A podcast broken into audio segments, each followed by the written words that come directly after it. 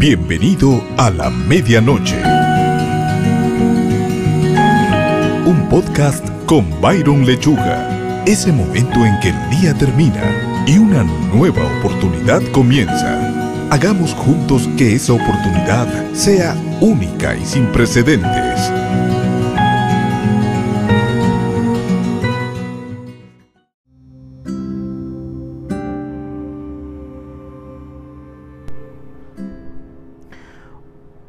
Hola, qué alegría saludarte. Bienvenido a este primer episodio de A la Medianoche. Te saludo a tu amigo Byron Lechuga y creo yo y estoy seguro que vamos a aprender juntos este día.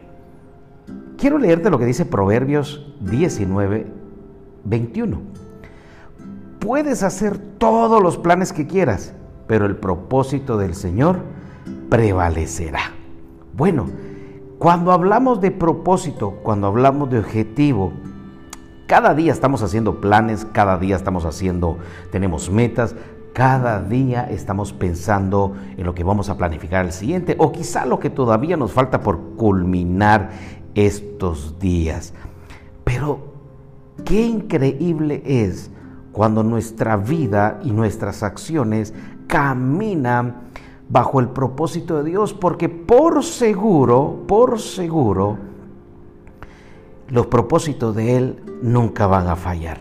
Muchas veces nos sucede que cuando somos personas que manejamos vehículo, o ya sea sobre todo un carro, y un día nos toca ir de copilotos, eh, ¿a cuánto nos ha pasado que eh, aunque tú estás de copiloto, de alguna manera sigues conduciendo el vehículo, porque vas frenando, le vas dando todo clase de instrucciones al que está manejando el vehículo, le dices, cruza a la derecha, para, pero tú eres copiloto, tú no vas manejando, tú no vas conduciendo el vehículo. Y ahí es donde usamos frases como, por ahí no, espera, frena, vamos, avanza.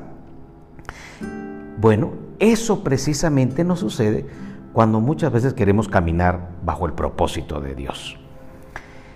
Entonces, ¿cómo hago para conocer el propósito de Dios en mi vida? Y poder dejar el control de los planes y del propósito realmente aquello que Dios ya ha trazado para mi vida.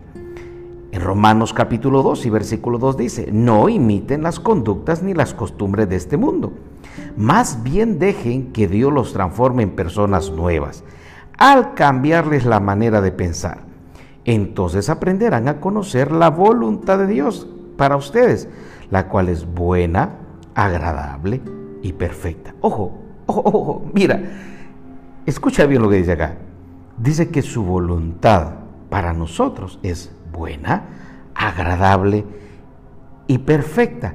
Pero nada de esto va a ser posible para mí poderlo ver si primero no cambia mi manera de pensar.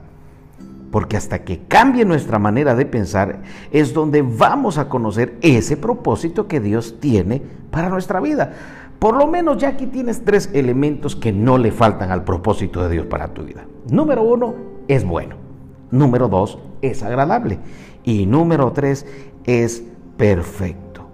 Y como leímos al inicio, no importa cuántos planes yo pueda hacer, mientras no aprenda a conocer aquello que es bueno, agradable y perfecto llamado propósito de Dios para mi vida, en algún punto quizá mis planes se vean frustrados, quizá mis planes eh, no vayan acorde a las metas o no vayan acorde a lo que yo quizás pensaba que sucedería pero por seguro, si caminas, te sostienes y avanzas basado en el propósito de Dios, yo creo que es casi imposible que el plan falle. Bueno, hoy hemos aprendido. Vamos, caminemos bajo un plan que no va a fallar.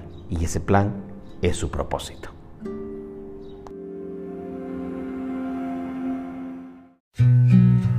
Qué bueno fue compartir este tiempo juntos. Te espero en mi próximo episodio y así construyamos juntos una nueva oportunidad a la medianoche.